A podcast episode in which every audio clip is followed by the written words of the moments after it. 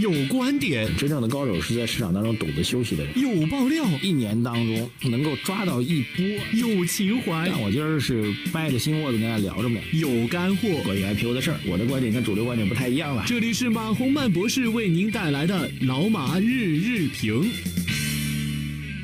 各位老马日评的听众朋友们，大家早上好！二零一八年的七月二十六号星期四啊，这个今天这个环境各位可能听到了，因为今天是早班早班飞机啊，所以已经到机场了，所以环境比较嘈杂啊，没办法啊，请各位这个不要介意啊。但是所以今天节目呢，我们稍微短一点啊，为什么短呢？一个是环境嘈杂。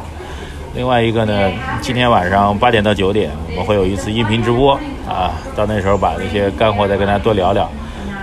有的时候在直播呢，因为还是一个相对比较小的范围，可以讲一些核心内容的话啊，所以今天晚上八点钟跟大家在直播上会多聊一点，所以今天早上会少聊点。特别这两天呢，围绕资本市场这个证券相关的监管部门的信息透露很少啊，但是我自己的很多朋友在聊，还是有很多的核心信息可以跟大家来分享啊。所以我们今天晚上来多聊聊。那早上讲什么呢？也不能啥也不讲啊。所以我有一组数据来跟大家分享一下。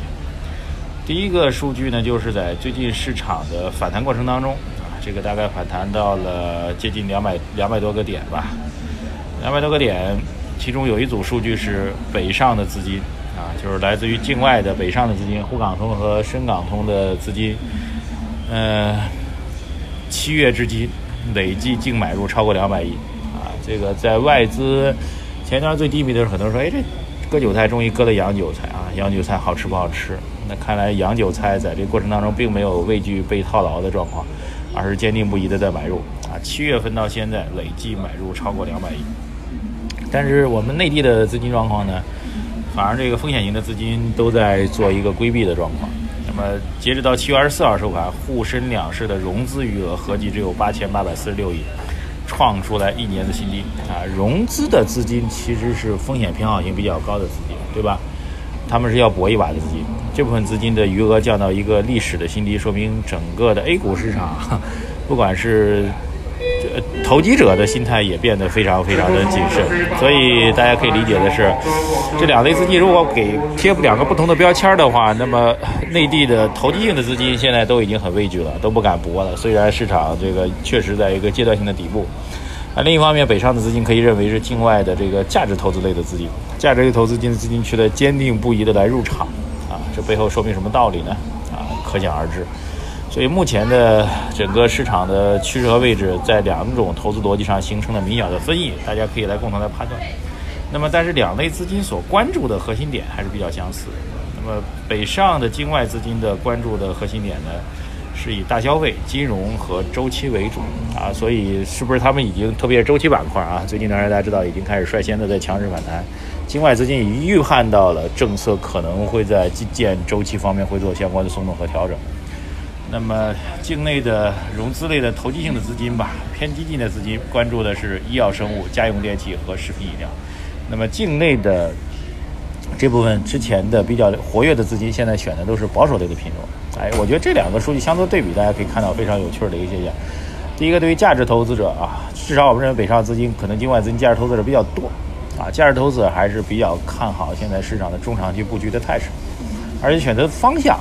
价值投资者反而侧重于这个经济周期循环，紧盯国内政策调整所在的投资机会，而这个内地的这个投机性的资金呢，反而现在畏手畏脚，选择的是保守类的资金，那保守类的投资方向啊，这两个点我觉得大家从最近市场盘面的反馈上来讲啊，就可以看出端倪。如果从最近这市场反弹过程当中，那显然这个北上的资金收益会更高啊，大周期啊，金融啊是反弹的先锋。